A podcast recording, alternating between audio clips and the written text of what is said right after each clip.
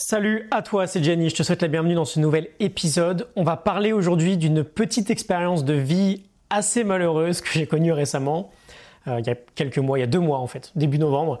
J'aimerais simplement discuter avec toi de, de réactions que j'ai pu avoir, de ce que j'ai en tête aujourd'hui vis-à-vis de cette expérience-là, de comment j'ai envie de me servir de ce qui s'est passé, expérience un peu malheureuse, pour en faire peut-être la meilleure chose qui me soit arrivée dans la vie. Et surtout finalement, j'aimerais te donner des clés pour peut-être apprendre à, gérer ce type d'accident imprévu et surtout pour te montrer finalement que ce qu'on fait ensemble au quotidien, chaque jour dans notre travail, c'est du concret.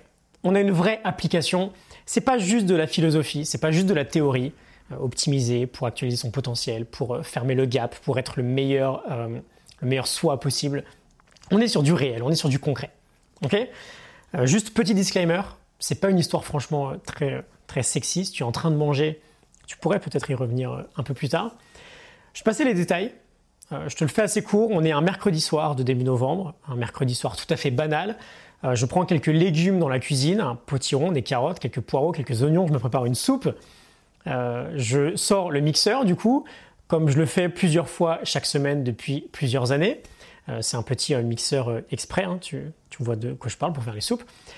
Accident très stupide, pas très agréable. J'ai la main gauche qui est très proche de l'hélice. J'ai le pouce de la main droite sur le bouton du mixeur et je ne sais pas trop ce qui se passe. Ne me demande pas, j'ai déjà pas mal cherché à analyser comment j'en suis arrivé là. J'appuie avec le doigt, je donne un coup à vide en fait. Sauf qu'avec la force de rotation, j'ai l'index de la main droite euh, qui se fait complètement emporter pardon, dans, dans l'hélice. Et deux secondes plus tard, euh, j'ai le tiers de mon index qui est euh, plutôt bien déchiqueté. Alors bien sûr, aucune, aucune douleur, pardon, notamment la peur, l'adrénaline prend le dessus. Je me souviens en voulant regarder euh, le doigt de me dire que bah, si ça se trouve, il n'y avait plus rien. Bon, finalement, il y a toujours le doigt, c'est pas très beau, il est toujours là, mais je, voilà, je, vais aux urgences, j'y passe la soirée, la chirurgienne fait ce qu'elle peut pour recoudre quelques, quelques parties. Et voilà finalement comment transformer un mercredi soir tout à fait banal en une soirée qui va quand même changer pas mal de choses. On va arriver dans les points les plus intéressants. Ce qui se passe à ce moment-là, c'est bien sûr une sorte de panique parce que j'ai des choses euh, plutôt importantes qui arrivent dans le calendrier. Euh, tout d'abord, ça arrive la veille de lancer une nouvelle formation très importante, donc je comprends vite que ça va être difficile de dérouler le plan comme prévu. Ça arrive exactement 10 jours avant mon départ pour 5 semaines aux États-Unis. Pas idéal de partir dans un long voyage avec quelque chose comme ça. Ça arrive également un peu moins d'un mois avant ma première Spartan Race. Je me suis entraîné toute l'année. Et finalement, je ne sais pas si je vais pouvoir vraiment courir. Bon voilà, ça soulève quelques questions finalement. Euh, je fais beaucoup de sport, je joue du piano. Il y a plein de, scénarios qui viennent en tête, souvent les pires possibles d'ailleurs. De euh, et si ça ne guérit pas comme prévu? Comment, euh, la suite des événements a évolué Bon, ça fait un bon mois et demi maintenant, presque deux mois, que ça s'est passé, donc on peut revenir sur tout ça. Quelques leçons très importantes que j'ai à te partager. La première chose qui me vient en tête, et là j'aimerais que tu m'accordes un peu d'attention parce que c'est fondamental, je pense. On met en pratique hein, tout le travail qu'on fait au quotidien. Première chose, je sors des urgences j'ai une dizaine de minutes de, marche jusqu'à l'appartement. Et le mot que j'ai en tête immédiatement, c'est merci. J'ai une chance incroyable, j'aurais pu vraiment y laisser une vraie partie du doigt. C'est quelque chose que l'on veut tout de suite avoir en tête. Bien sûr, c'est plus ou moins difficile, mais merci. Une forme de reconnaissance, ça va quoi. Je suis toujours vivant. Euh, et si c'est le doigt entier qui part, c'est encore plus grave évidemment, mais j'ai assez confiance dans l'idée de me dire que bah, je peux avoir la même réaction finalement je peux aussi être reconnaissant de la situation en me disant que c'est la main entière qui aurait pu partir. Une autre chose assez évidente pour moi aussi, c'est d'accepter pleinement la situation. Acceptation radicale. Ok, euh, ça tombe mal, ça tombe toujours mal hein, de toute façon ce type d'événement-là. J'ai plein d'objectifs très importants pour moi qui arrivent, mais la situation, elle est ce qu'elle est. Ok? Plus j'y résiste, plus j'y souffre. Plus je souffre, pardon. On revient toujours à cette équation-là. Souffrance égale douleur fois résistance. La douleur est là. La souffrance dépend de ma capacité à ne pas résister à cette douleur-là. Et c'est intéressant parce que dans la pratique quotidienne, c'est dans la pratique pardon, quotidienne de ces idées-là, sur tous les, les petits événements de la vie, du quotidien, qu'on se prépare en fait pour être capable d'accepter très rapidement et très facilement une situation qui est un peu plus délicate. Ça m'amène à un autre point qui est du coup que j'arrive aussi à avoir, et ça c'est vraiment un résultat immédiat de, mon travail ces dernières années, ça me, satisfait vraiment, ça aurait été loin d'être le cas il y, a, il 10 ans par exemple, j'arrive à avoir un état d'esprit très positif vis-à-vis de la situation. limite, limite pardon, parfois de, euh, d'excitation en fait, en me disant que bah, c'est pour ça que je m'entraîne. Quand on fait de la philosophie au quotidien, quand on essaye d'être le meilleur soi possible au quotidien, quand on bosse sur l'idée de fermer ce gap entre notre nous actuel et notre meilleur nous possible, ce qu'on est capable de faire, bah, on le fait surtout pour ça en fait. C'est un entraînement pour les moments qui sont plus compliqués. Un sportif de haut niveau, j'en parlais récemment, s'entraîne chaque jour pour les grands championnats. Bon, bah, ce type d'accident dans la vie, ce qui nous arrive de relativement fâcheux, ce sont nos grands championnats. C'est un championnat dans notre vie, c'est une épreuve qu'on va devoir surmonter. On veut montrer de quoi on est capable en fait. Et du coup, bon bah c'est génial. C'est le championnat, c'est le moment quoi. C'est le moment d'être vertueux. C'est le moment d'agir avec vertu, avec sagesse, avec excellence.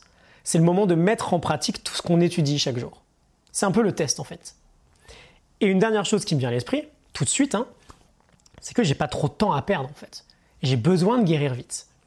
Et je sais que mon corps va faire en sorte de guérir de lui-même, donc je vais faire en sorte, et c'est mon seul focus à partir du moment où il y a l'accident qui arrive, je vais faire en sorte de donner à mon corps le meilleur environnement possible pour qu'il puisse guérir le plus vite possible. Euh, je fais encore plus attention à ce que je mange. Je fais encore plus attention à ce que je fais chaque jour. Si je donne des obstacles, en fait, c'est simple, à mon organisme, dans la cicatrisation, je sais que je vais perdre du temps. Et si on repart un peu dans la sagesse stoïcienne d'ailleurs, ok, qu'est-ce que je peux contrôler?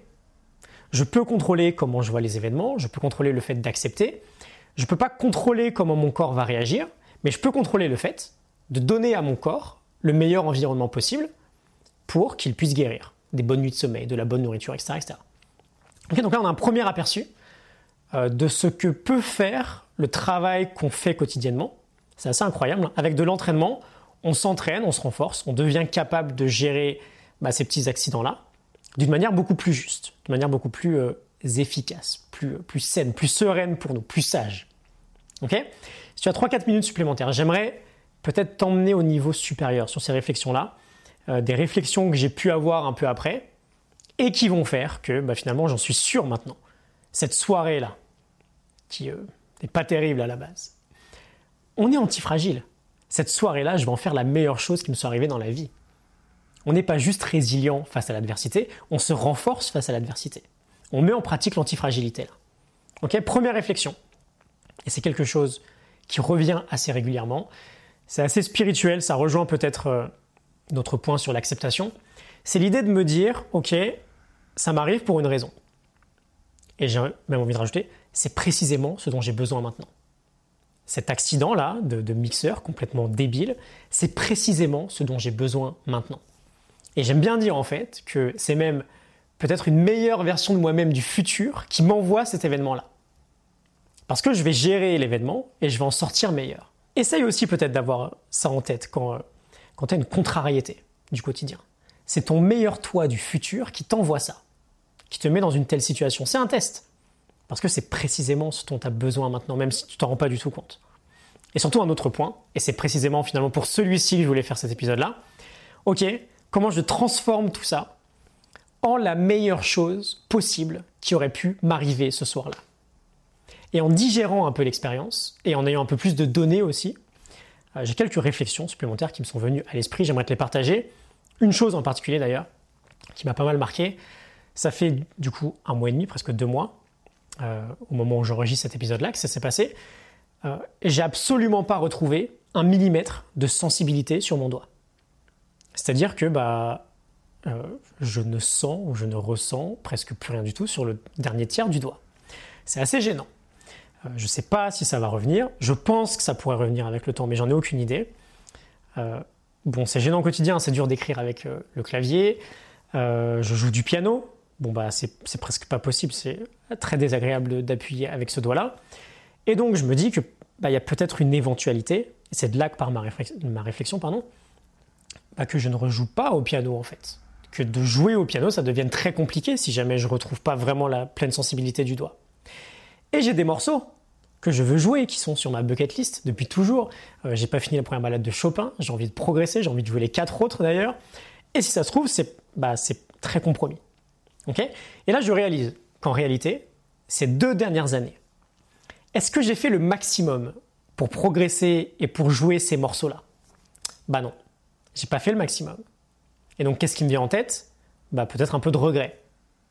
Et ça, je le sais, j'en parle en permanence en fait. On sait d'où vient le regret. Il vient d'un trop gros gap entre ce qu'on est capable de faire et ce qu'on fait vraiment. Et donc, bon, on en est là, hein, j'accepte, c'est comme ça. Par contre, j'ai pris conscience de, ok, quels sont les objectifs importants que j'ai, que je peux pleinement réaliser, mais où je ne me donne pas à 100%. Et perdre la sensibilité d'un bout du doigt en soi, c'est rien. J'ai des objectifs euh, sportifs importants, où j'ai juste besoin de mes jambes en fait. Et j'ai mes jambes aujourd'hui. Et si ça se trouve un jour, je les aurais pu, je sais pas. Donc c'est plus possible en revanche pour moi maintenant d'accepter que ça continue comme ça, que je me donne peut-être pas à fond dans des objectifs qui sont importants pour moi. J'aime beaucoup ce que nous dit Seth Godin. Euh, c'est dommage d'en arriver là.